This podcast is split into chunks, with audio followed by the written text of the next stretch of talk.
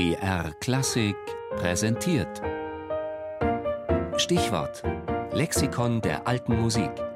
Immer sonntags in der Sendung Tafelkonfekt um 13.05 Uhr. Byrd William, katholischer Komponist im protestantischen England.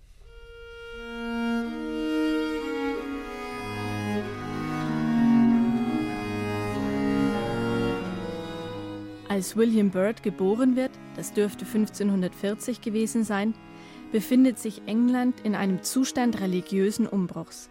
Heinrich VIII. hat sich und sein Land einige Jahre zuvor von der katholischen Kirche losgesagt und eine eigene protestantische begründet.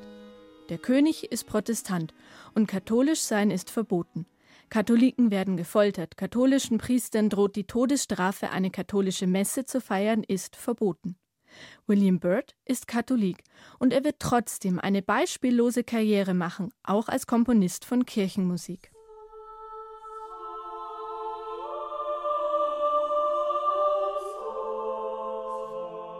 Als Chorknabe singt Byrd dennoch erstmal katholische Kirchenmusik.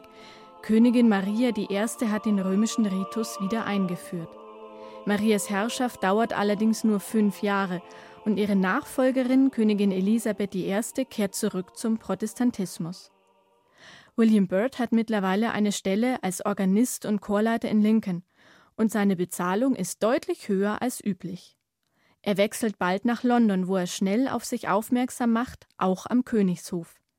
Elisabeth I. verleiht ihm gemeinsam mit Thomas Tallis das Privileg des Musikdrucks. Doch Byrd fällt nicht nur positiv auf als Musiker und Komponist. Mehrfach gerät er mit dem Gesetz in Konflikt. Einmal, weil er sich weigert, ein von ihm nur gepachtetes Anwesen zu verlassen. Und immer wieder, weil er der Pflicht des Gottesdienstbesuchs nicht nachkommt. Bird genießt allerdings Privilegien. So kann er beispielsweise seine katholischen Messen drucken, wenn auch ohne seinen Namen auf dem Titelblatt. Gesungen werden diese Messen bei heimlichen Zusammenkünften in Privathäusern.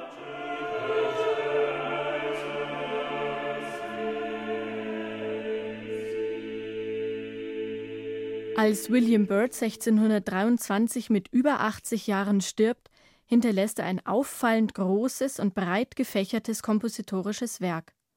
Neben Motetten, Messen für den katholischen und liturgischer Musik für den protestantischen Gottesdienst sind uns etliche Lieder und einige Stücke für Konzert sowie Musik für Tasteninstrumente überliefert. Letztere findet sich im berühmten Fitzwilliam Virginal Book, einer Sammlung englischer Instrumentalmusik.